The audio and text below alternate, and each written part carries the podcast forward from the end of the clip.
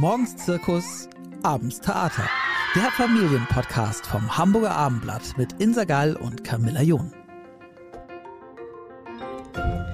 Liebe Frauke, du bist nun schon zweimal zu Gast in unserem Familienpodcast gewesen, hier beim Abendblatt. Und auch heute hast du ein sehr spannendes Thema im Gepäck. Es geht um das Loben. Das Loben von Kindern, das oft schon automatisiert eigentlich im Alltag stattfindet. Man sagt irgendwie schnell, super gemacht, klasse, toll. Kennt eigentlich jeder. Du bist Leiterin vieler Eltern- und Kinderkurse und Expertin für bindungsorientierte Elternschaft und siehst auch bei diesem Thema ganz genau hin. Und jetzt dachte ich immer, Frauke, äh, loben ist doch gut fürs Kind und vor allem für sein Selbstbewusstsein. Stimmt das gar nicht? Ja, erstmal danke für die Einladung, die erneute. Es ist super hier zu sein. Ähm, ja, das Thema Loben, da, äh, da steckt so viel mehr hinter als dieses, oh toll. Und ähm, in, wir sind halt so groß geworden. Ich glaube, es genau. liegt eher daran, dass man selbst so kennt, wie toll das ist und wie gut sich das anfühlt, wenn man gelobt wird. Mhm. Aber eigentlich ähm, geht es darum, gesehen zu werden. Also in der, wenn man es jetzt mal so ein bisschen aufbricht, es geht nicht darum, ja. unbedingt zu sagen, oh schön, sondern äh, ich, ich werde gesehen in dem, was ich da gemacht habe, oder mein Bild wird gesehen oder ähm, dass ich jetzt gerade die Rutsche runtergerutscht bin. Also gerade bei Kindern ist es ja ganz häufig dieser Satz, guck mal Mama, was ich kann. Und ich habe mich auch schon erwischt, dass ich zu Freundinnen gesagt habe, boah, irgendwann muss man auch das Atmen quasi sehen und loben, weil es irgendwie immer wieder eingefordert wird, auch von den Kindern. Vom ne? Kind. Ne? Mhm. Genau. Aber also tut man nicht was Gutes, indem man bestärkt? Ja, bestärken finde ich super. Und ähm, mich hat das auch mal kalt erwischt, dieses Thema mit dem Loben, dass das ja eigentlich nicht ganz so fantastisch ist, wie wir das in der Regel im Alltag umsetzen. Ähm, vielleicht sollten wir darüber mal sprechen, weil ähm, das Thema Loben unter anderem in, ähm, in der bindungsorientierten Begleitung, möchte ich mal sagen, wirklich äh, kontrovers diskutiert wird, wenn nicht sogar abgelehnt wird. Also mhm. die Art und Weise, nicht das Lob an sich. Und äh, vielleicht reden wir da einfach mal mhm. kurz drüber, weil ähm, dieses mein Kind kommt an und bringt mir ein Bild und ganz häufig sehen die ja nicht mal richtig gut aus, die Bilder, und möchte sich ein Schön abholen. Und, ähm, und wenn wir dann sagen, oh, schön, ähm, dann macht das kurz was. Also da passiert ja was im Gehirn, da wird Dopamin ausgeschüttet, Oxytocin, das so das kleine Leckerchen im, im Gehirn, so dieses, oh, das habe ich schön gemacht. Aber äh, es bringt tatsächlich das Kind gar nicht richtig weiter, weil wir nur das Ergebnis einmal kurz bewertet haben. Und da kommt ein ganz wichtiges ähm, Wort ins Spiel, nämlich die Bewertung. Mhm. Und ähm, wo äh, wirklich die Menschen, die sich damit auseinandersetzen, es gibt ein ganz tolles Buch von Alfie Kohn, Liebe und Eigenständigkeit heißt das, ist 2010 rausgekommen und äh, das kann ich wirklich nur empfehlen, mal zu lesen, weil dann macht es auf einmal Klick, wo der Unterschied zwischen einem äh, wirklich ernst gemeinten, von äh, Herzen kommenden Lob, also dass wenn jetzt mein Kind ein Bild anbringt, das so schön ist, dass ich denke, ich flipp gleich aus, dann darf man doch ausflippen. Mhm. Aber wenn es da irgendwie mal eben kurz hingekritzelt, Sonne, Mond und Sterne und man kann es nicht mal erkennen, eigentlich ist es ein Krickelkrackel, dann kann man ähm, das trotzdem auch sehen und dann aber vielleicht nicht sagen, oh toll, weil äh, ist es vielleicht ja in meinen Augen gar nicht, sondern man kann sagen, oh, da hast du aber ordentlich Gas gegeben, äh, wie viele Farben du verwendet hast und ähm, ich habe schon gesehen, dass du gerade gemalt hast. Also den das, was man sieht, beschreiben fällt zuerst sehr schwer, wenn man sich da das erste Mal mit auseinandersetzt, aber dem Kind bringt es wesentlich mehr. Also es gibt da eine Untersuchung zu, mhm. ähm, ist eine ganz spannende. Ähm, hat man mehrere Gruppen Kinder oder beziehungsweise zwei Gruppen Kinder äh, aus, aus ähm, also beziehungsweise die haben Aufgaben bekommen. Schüler. Mhm. Schüler, Matheaufgaben. Und ähm, bei der einen Gruppe wurde das Ergebnis quasi bewertet und ah super, das ist richtig. Und bei der anderen Gruppe wurde der Weg, also dass sie quasi den den Weg, den sie bis zum äh, Ergebnis gegangen sind, also dieses wow, da äh, hast du aber ganz schön viele kleine Schritte gemacht und äh, äh, schau mal hier, das äh, war ein guter Weg, ähm, da wäre ich gar nicht drauf gekommen. Also es wurde einfach beschrieben, was das Kind gemacht hat auf dem Weg dahin. Ja. Und ähm, es war gar nicht so, dass, dass das Ergebnis war nicht der Punkt, sondern es ging um den Weg. Und mhm. ähm, dann hat man den Gruppen danach eine freiwillige Aufgabe gegeben, hat aber schon dazu gesagt, dass die auf jeden Fall sehr schwer sein würde. Und dann haben die Schüler aus der Gruppe, deren äh, reines Ergebnis quasi gelobt wurde, die haben sich dann eher sehr zurückgehalten und gesagt, nö, auch nö, dann lieber nicht, weil mhm. sie natürlich auch da wieder instinktiv wahrscheinlich Sorge hatten, ah, das schaffe ich vielleicht nicht und bei mir wird ja nur das Ergebnis gelobt. Und man will sozusagen dieses Lob wiederbekommen und nicht sozusagen von dieser... Und nicht versagen. Mhm. Mhm. Und die andere Gruppe, die hat sich da ganz wacker dran gegeben und zwar auch wirklich mit Motivation, weil sie ja wussten, es ist egal, ob ich es jetzt richtig zu Ende bringe, sondern mein Weg wird ja auch gesehen. Mhm. Und das macht was. Also das, was du erzählst, finde ich ähm, wahnsinnig interessant, weil es, glaube ich, muss ein krasses Umdenken stattfinden, wenn man überlegt, dass also, äh, Alfie Kohn das ja auch ziemlich deutlich sagt, dass Lob eigentlich äh, eine positive Art der Bestrafung ist, mhm. ähm, weil man durch ein Lob ein Kind auch manipuliert. Ne? Wenn man beispielsweise immer sagt, oh, du bist äh, so fleißig, du machst so toll die Hausaufgaben, bringt man es natürlich dazu, sich dieses Lob weiterhin abholen zu wollen. Und wenn dann eben mal eine Phase ist, wo vielleicht Hausaufgaben schwer, sehr schwer fallen, schwerer als sie sowieso schon fallen, mhm. oder ein Thema dran ist, was vielleicht nicht so in den Kopf will, ähm, dann passiert da was, was man hätte vermeiden können. Ja, und trotzdem ist es im Alltag echt schwer, einfach umzusetzen, wenn man sich da so nach, nach solchen Büchern so ganz stringent halten möchte. Ich glaube, dass äh, was wichtig ist, und das ist das, was Alfie Kohn schon ganz weit vorne in seinem Buch beschreibt, dass es hier um Bedingungslosigkeit geht. Also dass die Kinder quasi wirklich bedingungslos geliebt werden sollten oder mhm. sollen. Und das ist ja genau das, wo deine Frage ja auch hinzieht. Dieses, ich schicke es eventuell in oder ich schiebe es in eine Ecke, indem ich ihm quasi sage, ja, du bist immer so ordentlich und du machst das immer so toll und dass das Kind dann das Gefühl hat, oh, ich muss das immer ganz toll machen, damit ich hier gesehen werde, damit ich überhaupt geliebt werde. Also es gibt unfassbar viele Kinder, das mag man kaum glauben, die aber, äh, wenn man sie darauf anspricht und nachfragt, also gezielt nachfragt, dass sie ganz klar sagen, ja, ich habe das Gefühl, dass wenn ich in der Schule nicht gut bin, wenn ich äh, nicht aufräume, wenn ich äh, XYZ nicht mache, dass, äh, dass da schon die Liebe meiner Eltern äh, dranhängt. Also dass es sonst halt Ärger gibt, wenn man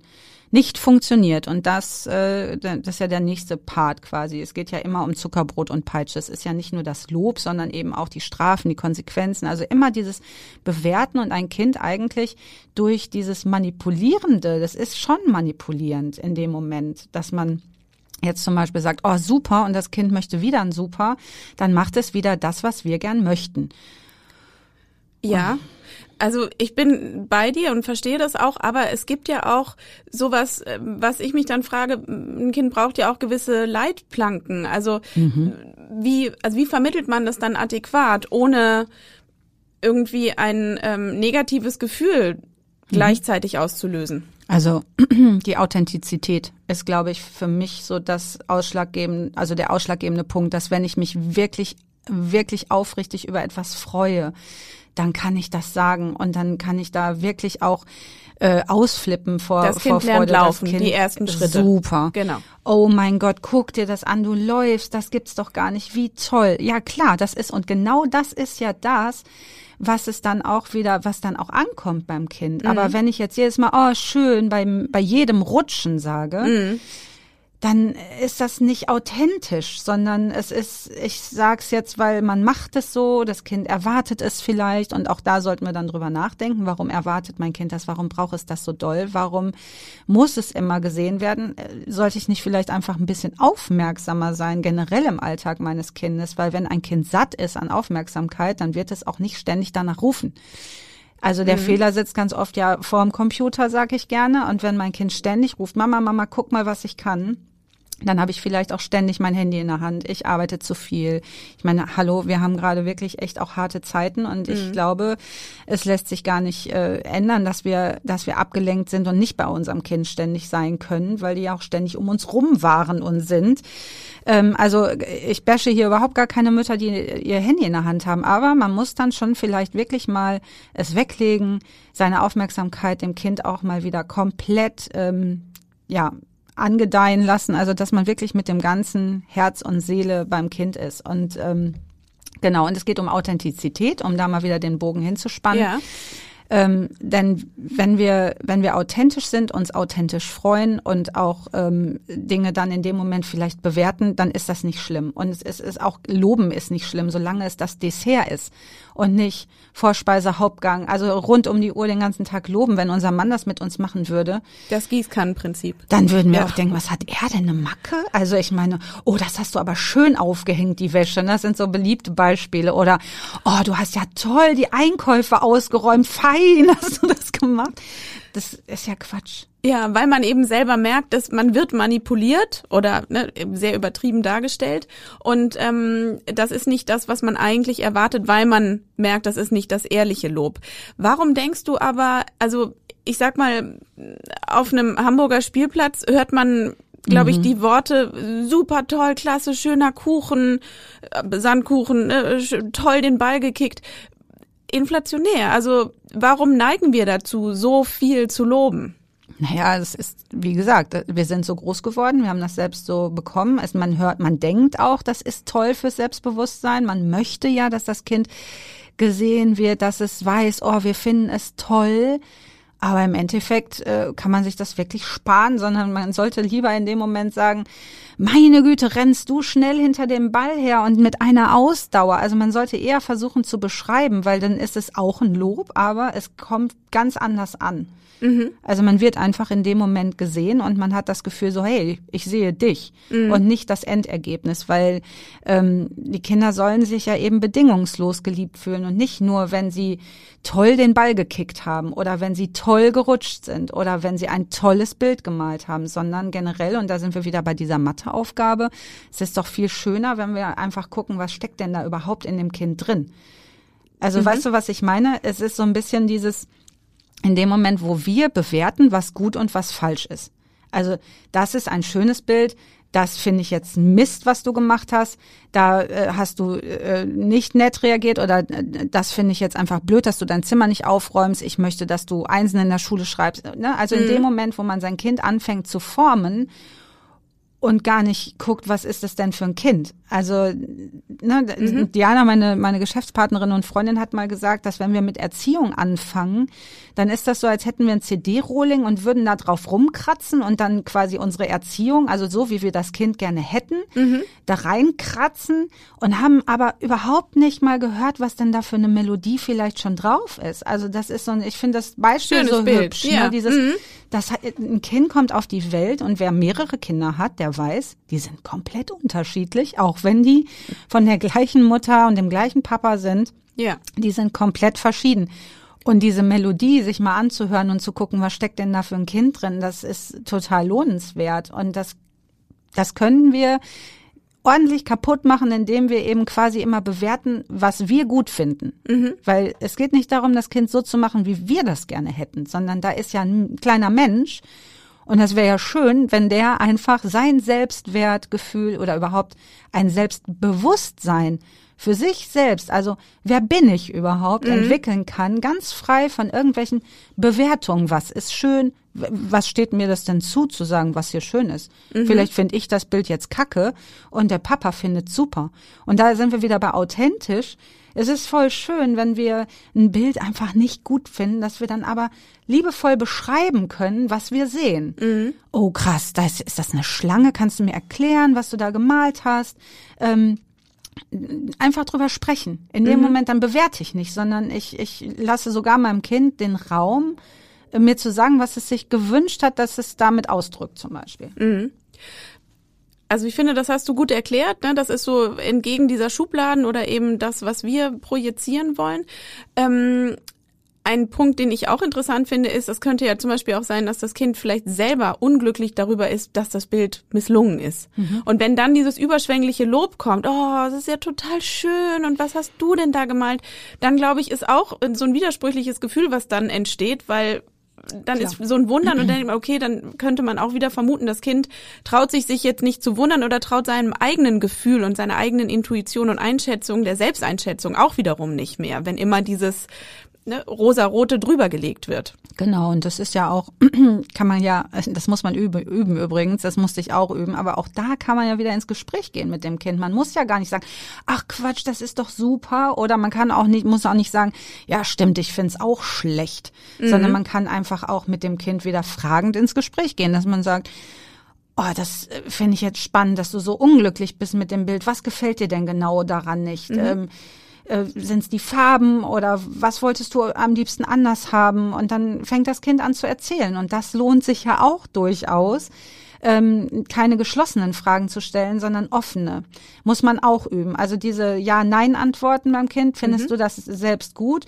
Nein äh, warum ist dann immer so, hm. Mhm. aber das zu üben, einfach mal, um das Kind zum Sprechen zu motivieren, da gibt es äh, gibt's unzählige Tipps auch im ja. Internet, kann man sich ähm, durchaus mal äh, ergoogeln. Also wie, was frage ich mein Kind, wenn es aus der Schule kommt zum Beispiel? Nicht, genau, wie war es heute? Ja, richtig, sondern eher sowas wie, wann hast du heute richtig doll gelacht? Genau, oder was war denn heute die schönste Situation am Tag? Das ist zum Beispiel was, das gebe ich gerne mal mit, ähm, wenn man die Kinder Einschlaf begleitet, einfach der, der letzte Gedanke soll ja ein schöner sein mhm. und dass man dann einfach irgendwie sagt, was war denn heute das, das Blödeste am Tag und dann, was war denn das Schönste? Also, dass man darüber mhm. einfach nochmal ins Gespräch kommt. Das habe ich mit meinen Kindern Jahre gemacht und das war immer, wir müssen noch das Schönste sagen heute.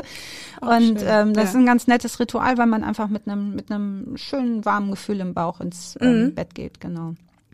Ähm, also vielleicht ist das, was man als Eltern, wenn man das eben gerne umsetzen möchte, trainieren kann, dass man versucht zu verstehen, nicht das Ergebnis zu bewerten, sondern den Weg dahin oder die Handlung zu beschreiben.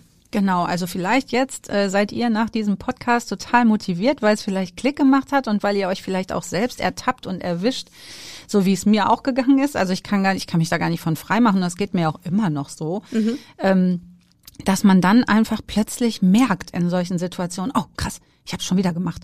Und das nennt man ja so dieses vier Stufen des Lernens, dass man jetzt zum Beispiel das erste Mal hört, so, ah, das mit dem Loben äh, kann man machen, kann man auch anders machen. Mhm. Und ähm, ah, ich versuche das jetzt mal anders. Und dann macht man es mal bewusst wieder falsch. Und das ist aber schon der erste Schritt in die richtige Richtung, weil man es dann irgendwann mehr, immer mehr merkt, wenn man es falsch macht. Falsch in Tüdelchen. Ne? Ich finde mhm. richtig und falsch immer so blöd. Mhm. Aber ähm, um es hier besser erklären zu können, muss man es vielleicht mal so benennen. Und dann fängt man an, es bewusst richtig zu machen. Das ist immer auch so ein bisschen holperig, mhm. weil man dann ja auch erstmal in die Übung kommen muss, so Dinge zu beschreiben. Das ist gar nicht so leicht. Also, ja. Pff. Und dann geht's aber in einen über. Ähm, und dann merkt man auch, es geht um die Haltung. Es geht echt um die Haltung. Liebt eure Kinder einfach bedingungslos, so wie man ja auch vom Partner und auch von den Kindern bedingungslos gerne geliebt werden möchte. Mhm. Ähm, dass sie es nicht davon abhängig machen, wie sie in der Schule sind oder wie sie sich anziehen. Also ich habe ja eine Tochter, die jetzt gerade in die Pubertät kommt. Ich habe jetzt gerade in Vorbereitung auf diesen Podcast auch gestern mit meinen Kindern, mit beiden noch gesprochen über das Thema Loben. Ach, wie interessant. Ja, total, weil das auch bei, gerade mit der Kleinen, die wird jetzt neun im August und das ist ähm, ja, das, das ist spannend, was sie sagt. Ich habe ihr das erklärt, wie das ist mit dem Lob, dass man sagt so, oh, schön oder eben es beschreibt. Mhm. Und dann hat sie spannende Antworten gegeben. Sie hat nämlich gesagt, ja, wenn andere dabei sind, dann ist es auf jeden Fall auch besser, das zu beschreiben, weil nicht, dass die sonst traurig sind, wenn ich das, wenn du jetzt zu mir sagst, das ist ganz schön. Also das fand ich sehr süß. Mhm, sehr dann habe ich gesagt, es ist aber gar keiner da. Und wie ist das dann? Und dann hat sie gesagt, ja, nee, das findet sie auch viel besser, weil man dann das Gefühl hat, ähm, dass, dass man ja auch viel mehr drauf geguckt hat auf das Bild. Also dass sie gemerkt hat, Aha. ah, ich habe mich dann viel mehr damit auseinandergesetzt, als einmal einen kurzen Blick zu werfen. Mhm. Weil das ist es ja, man guckt ja nur kurz, sagt schön und dann habe ich ja meinen Soll erfüllt. Ich habe ja schön gesagt. Aber wenn man beschreiben muss, mhm. dann guckt man genauer hin. Und das freut alleine schon das Kind, dass ich ja meinen Blick viel länger darauf haben muss, weil ja. ich muss ja erstmal gucken, was beschreibe ich denn jetzt?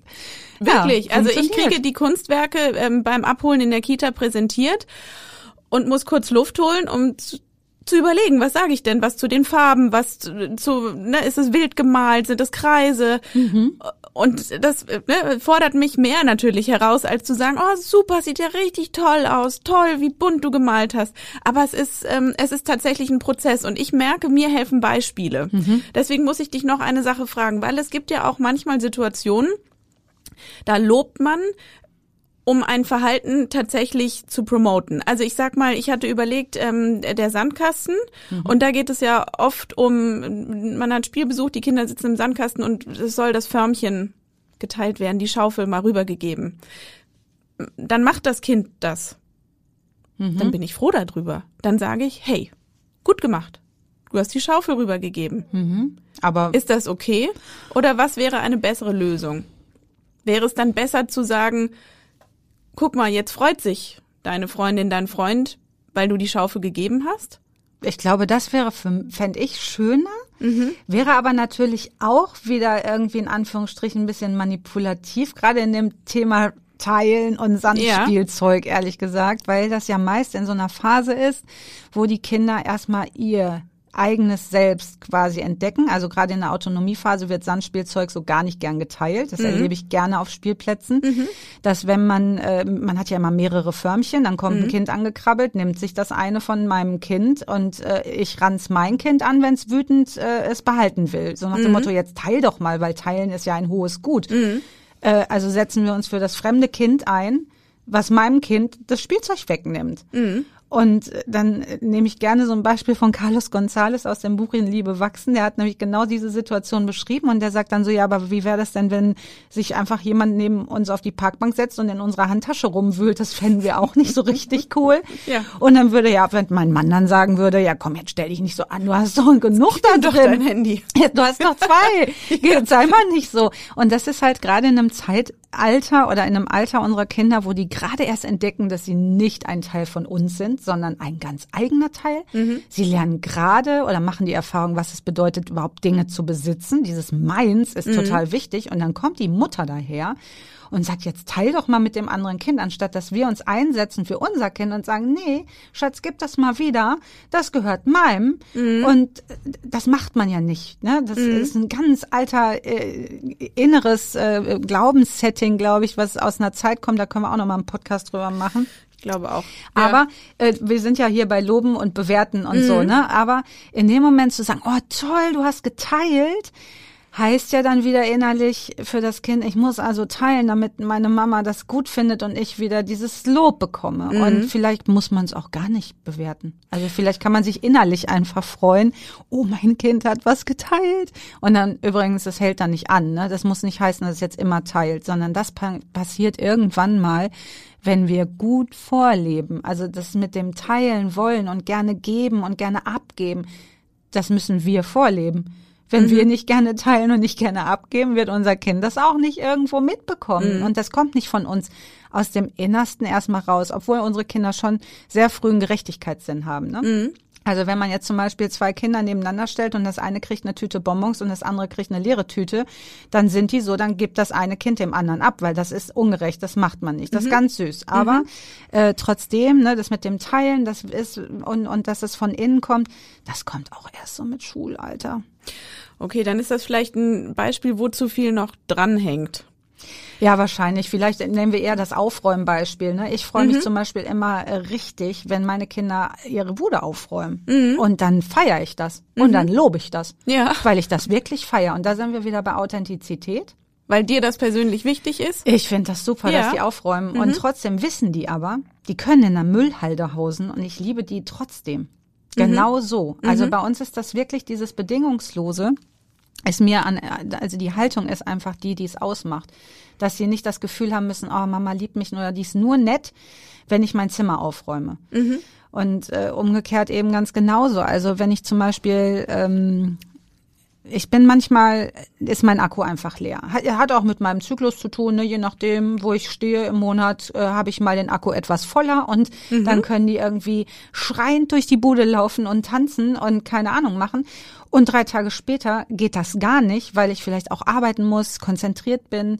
Und damit meine Kinder mich aber einschätzen können, und das ist ganz wichtig, dass ich eben auch da, wenn ich nämlich mecker, ist das ja auch was von, ist eine Strafe, ja. wenn ich losmotze. Ja.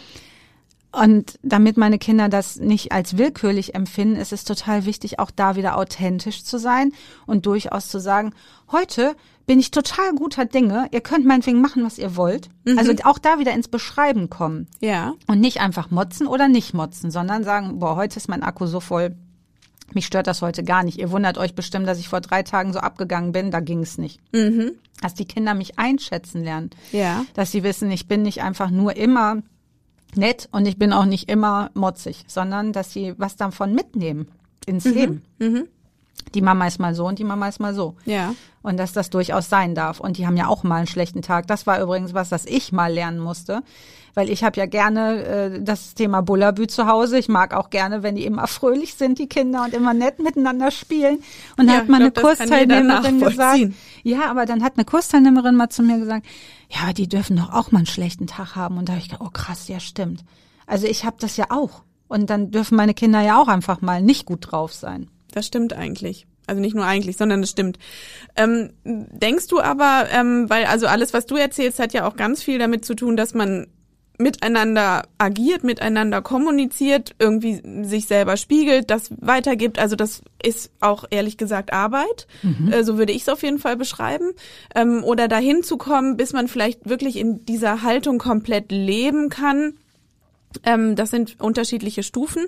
Ähm, was mir auffällt, ist, dass es ja, wenn man diese Kommunikation lebt, dass dann eben ganz oft solche Situationen kommen, wo eine Rückmeldung erforderlich ist. Vielleicht gerade auch mit kleinen Kindern.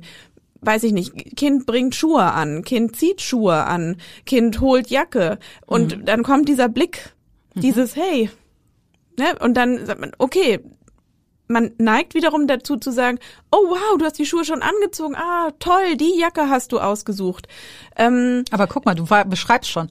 Ja, du aber hast ich nicht auch schon nur toll, toll gesagt. gesagt. Ja. ist aber egal. Du hast ja Ich trotzdem, ja, du hast es gekoppelt schon.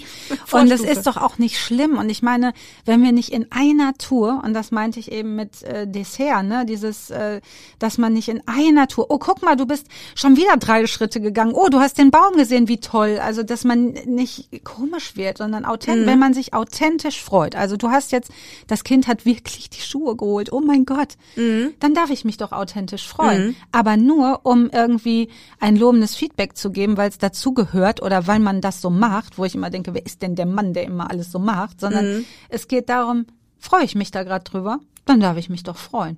Vielleicht ist es auch ein Unterschied, ob eine Zweijährige oder ein Fünfjähriger die Schuhe holt. Ja, oder ich, oh, du hast die Schuhe schon geholt, sagt mein Mann zu mir. Das ist aber fein.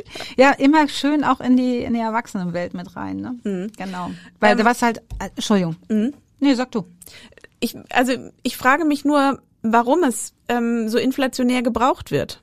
Also das ähm, ist ja irgendwie, ist das auch was, was für einen Leistungsdruck vielleicht verantwortlich sein kann? Ach klar, also ich glaube, dass dass es bestimmt auch jetzt allen durch diese durch die letzten Minuten klar geworden, dass das natürlich was mit einem macht, dass man dann noch mehr, noch mehr, noch mehr und in der Pubertät knallt das übrigens richtig durch, wenn man das immer immer macht mit diesem oh fein, oh schön, dann machen Teenager irgendwann gar nichts mehr ohne eine Gegenleistung, weil man ja das Gehirn braucht dann ja dreifach, vierfach Dopamin, um sich überhaupt zu spüren, weil da die Synapsen alle durchknallen in der Pubertätszeit.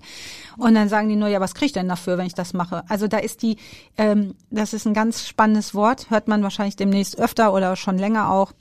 Die intrinsische Motivation, nämlich aus sich selbst Aus sich. heraus äh, motiviert zu sein. Und das ist übrigens das Einzige, was da oben die Synapsen auch richtig feiern lässt. Ne? Also die extrinsische Motivation, da müssen wir vielleicht ein bisschen was zu erklären. Also die intrinsische Motivation war früher äh, Überleben.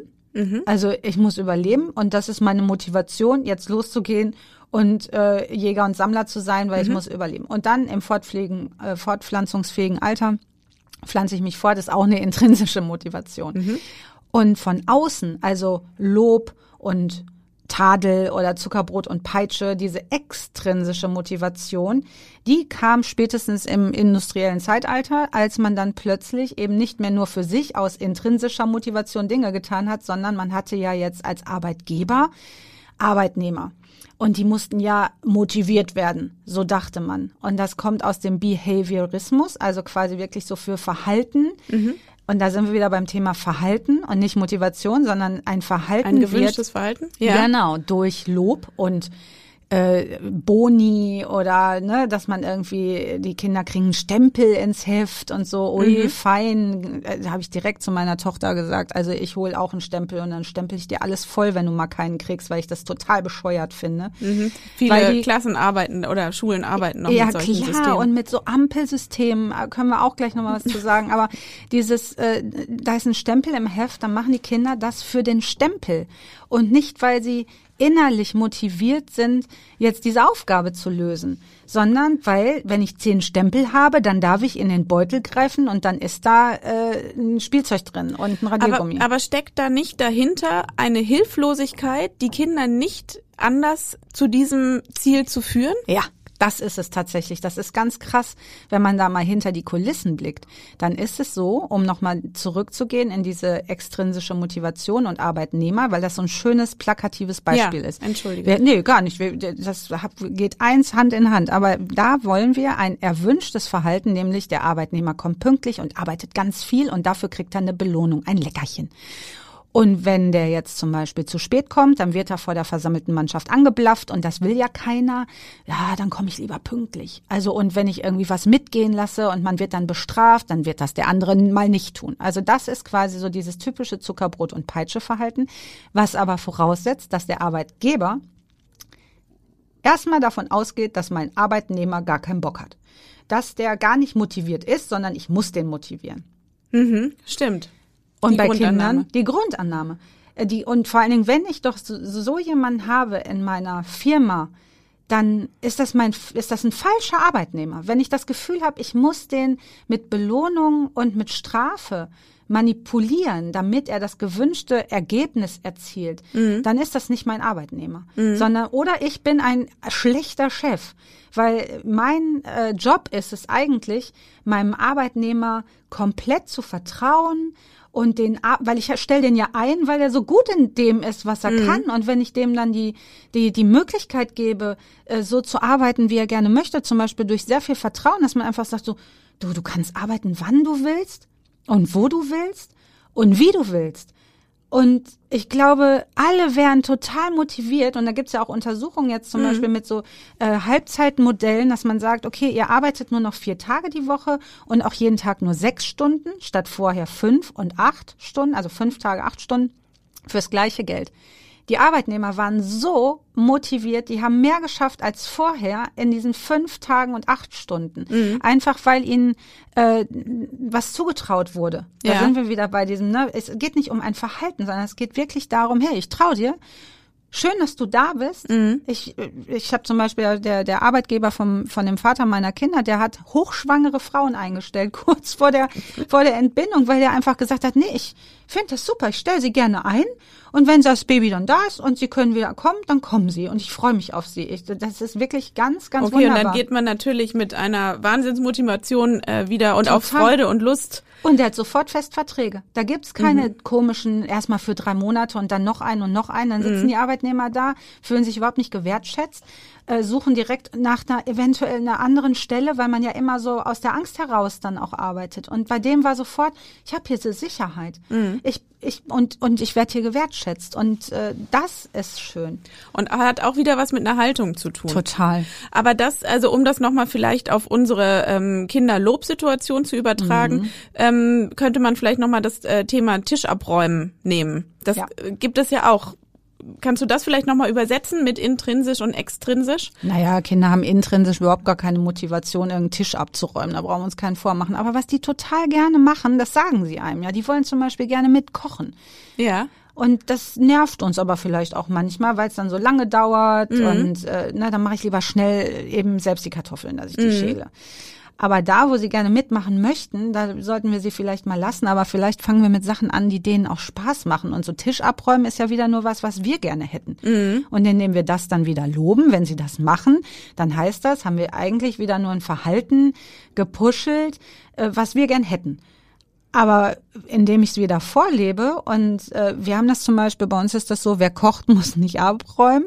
Mhm. Und wir machen da auch immer irgendwie eine kleine Party raus. Also wenn man es auch immer mit Spaß begleitet. Mhm ist es ja auch wieder was ganz anderes, als ob es jetzt irgendwie eine strenge Geschichte ist. Mhm. Und bei uns ist immer so, dass ich mich immer zurücklehne und sage, ich habe gekocht. Und letztens hat Pauli, also meine kleine Tochter, die hat äh, Kartoffeln geschält und hat die sich nach dem Essen komplett zurückgelehnt und hat gesagt, ich habe gekocht, ich muss nicht abräumen. Kartoffeln schälen zählt zu kochen. Ja, klar, man hat ja. mitgemacht. Und es ist aber, wenn alles so ein bisschen mit Spaß und lustig und so, ne, du mhm. weißt, was ich meine. Also man kann schon da einfach vielleicht die Dinge rauspicken, wo die Kinder sagen, hey, ich bin hier intrinsisch motiviert. Ich hätte Lust, jetzt zu kochen. Mhm.